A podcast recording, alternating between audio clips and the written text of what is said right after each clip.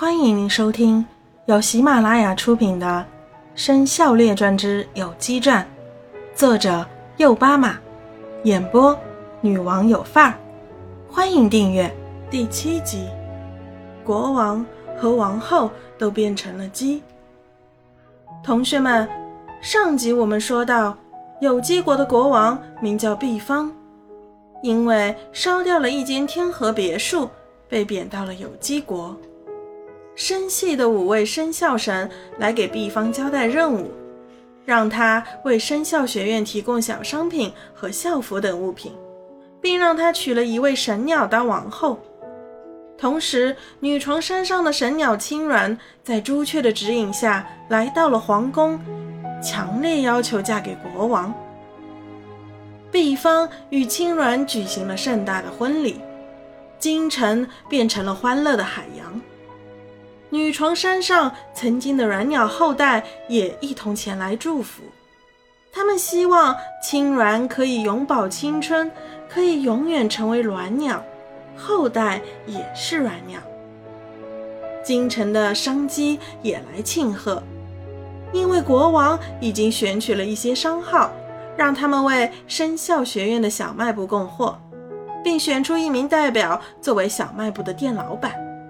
这场婚礼还收到了很多贺礼，是二十万枚金币。国王就派出一支军队，先护送小卖部的商队和十万金币前去生肖学院。毕方实在是太高兴了，一场婚礼就完成了五生神交代的两个任务，接下来就是培养自己的后代。青鸾也是高兴的，因为毕方的确是一只神鸟。自己不用变成鸡，后代也照样是神鸟。那哈！第二天早上，皇宫里传来了一声绝望的惨叫，那是青鸾的声音。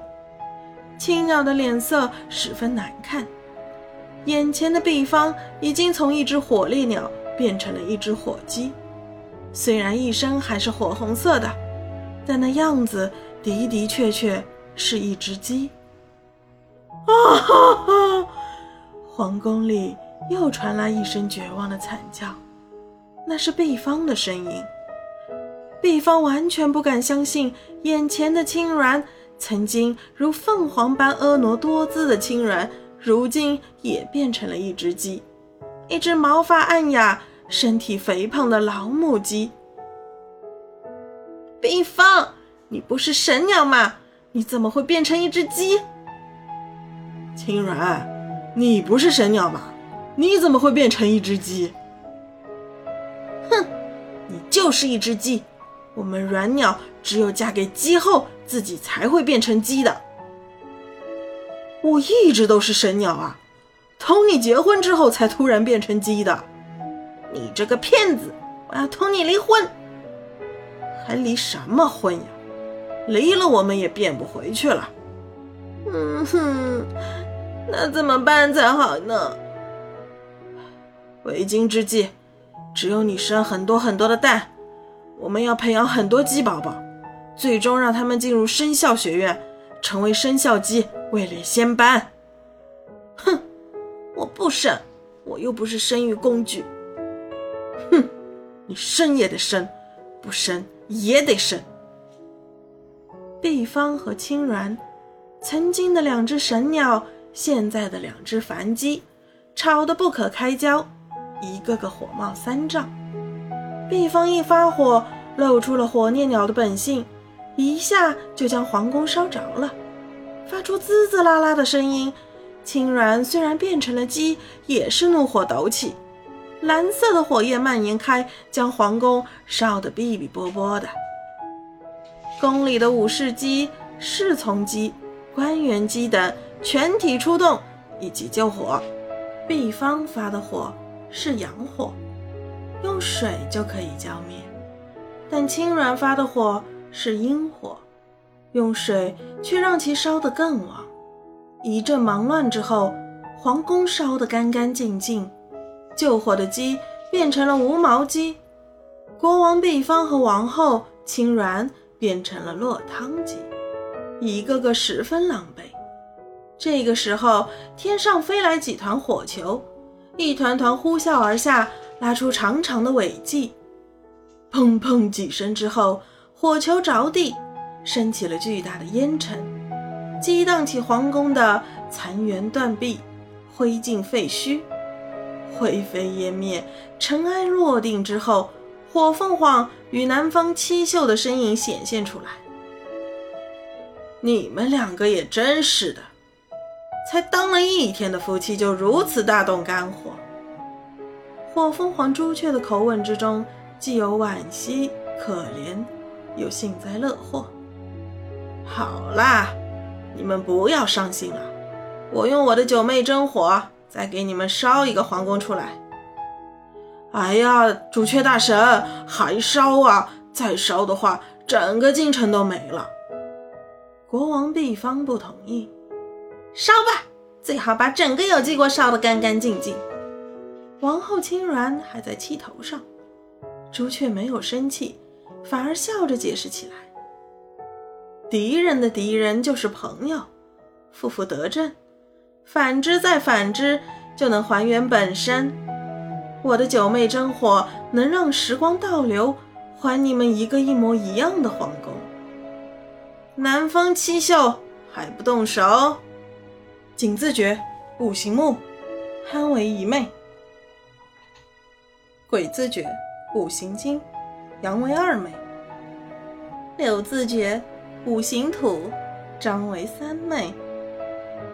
辛字诀，阴阳日，马为四妹；字诀，阴阳月，鹿为五妹；易字诀，五行木，蛇为六妹；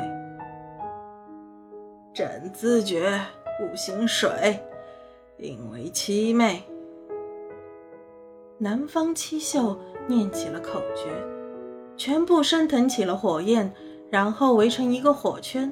高速旋转起来，一个时空洞就形成了。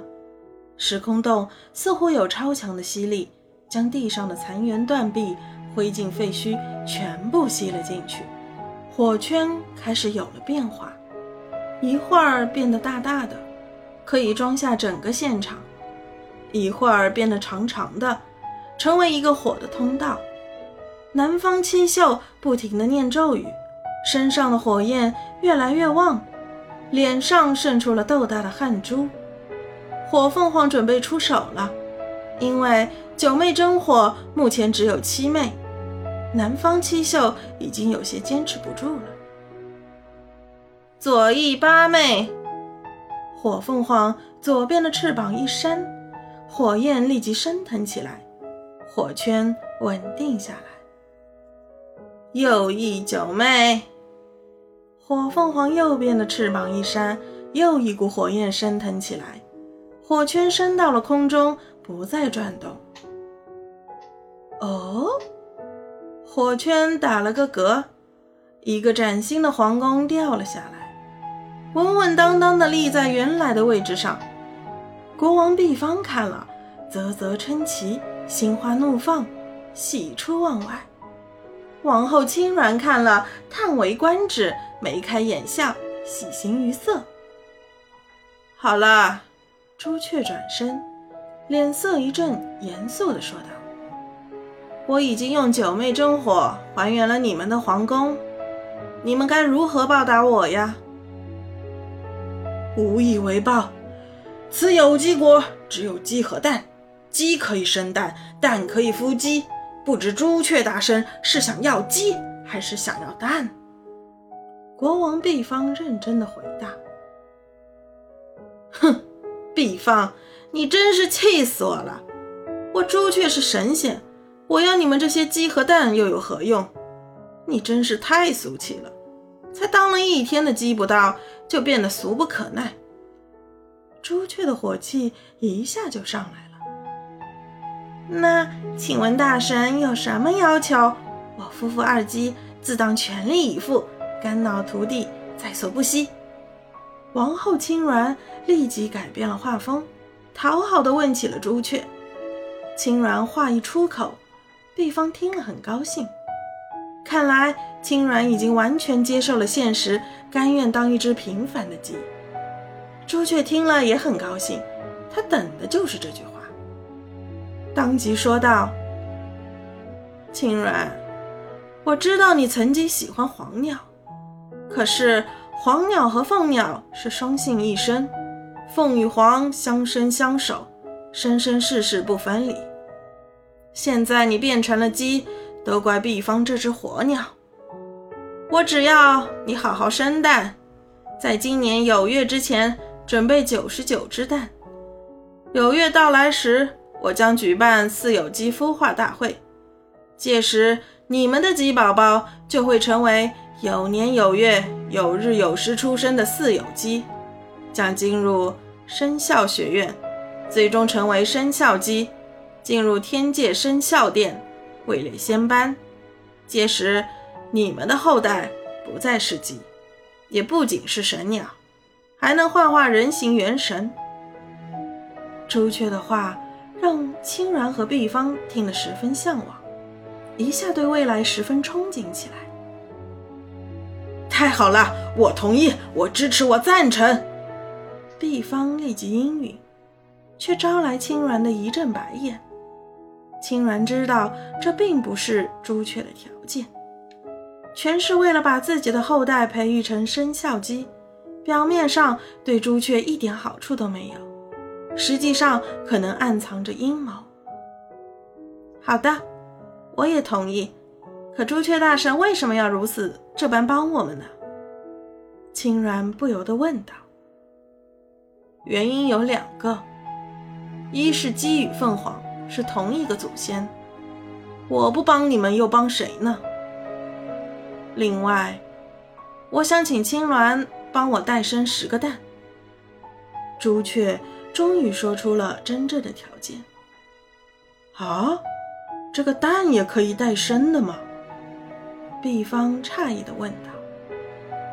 毕方，别说话，我答应大圣的要求。青鸾说道。好，朱雀化身成人形元神，伸出灵犀指，一道强劲的灵力蓝光点在青鸾的肚子上。叮叮咚咚，噼噼啪啪，咯咯哒，青鸾一口气生下了九个巨蛋，差了一个。不好意思，朱雀大神，我确实生不出了。好。九个就九个，我们走了。有年有月之前我会回来的，记住，你们要认真备好九十九个蛋。朱雀说完，领着南方七宿化作火球飞上了天，转眼消失不见。朱雀将朝风叫了回来，命他变成了一个蛋，后来孵化成了凤凰三号。这在《申猴传》里有详述。当天晚上，国王和王后回到了皇宫。青鸾拿出一颗蛋，说道：“毕方，我留了一颗凤凰蛋。” OK，刚才您收听到的是《生肖列传》第十部《有机传》上册的第七集，请继续收听下一集。